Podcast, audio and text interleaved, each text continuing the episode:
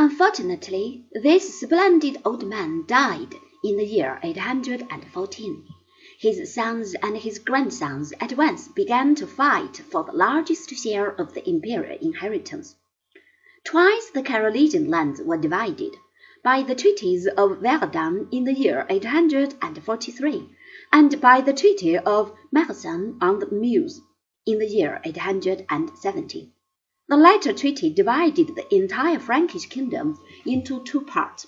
Charles the Bold received the western half. It contained the old Roman province called Gaul, where the language of the people had become thoroughly Romanized.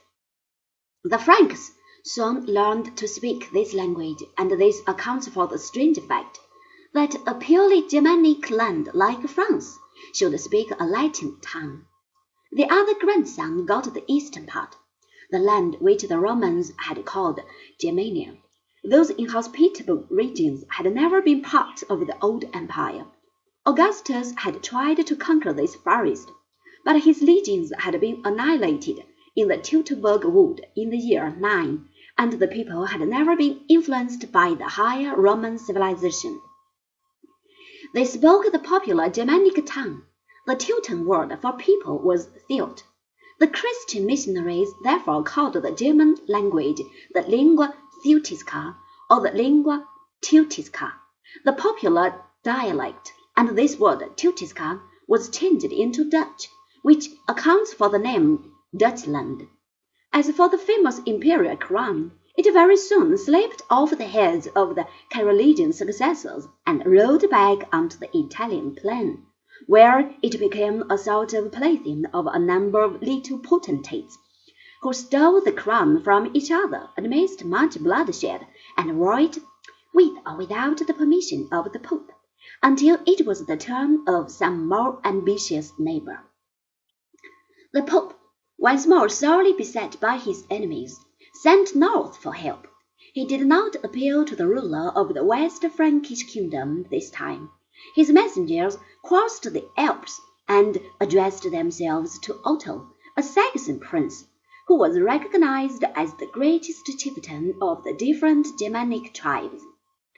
Otto, who shared his people's affection for the blue skies and the gay and beautiful people of the Italian peninsula, hastened to the rescue.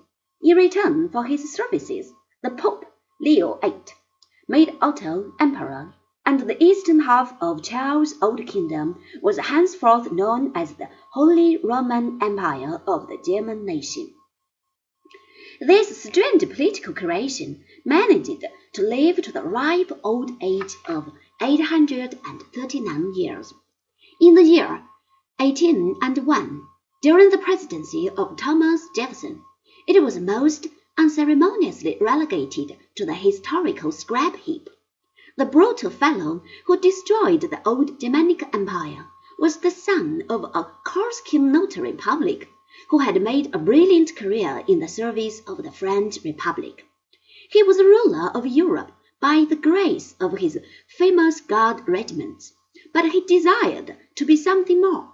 He sent to Rome for the Pope, and the Pope came and stood by, while General Napoleon placed the imperial crown upon his own head and proclaimed himself heir to the tradition of Charlemagne. For history is like life. The more things change, the more they remain the same.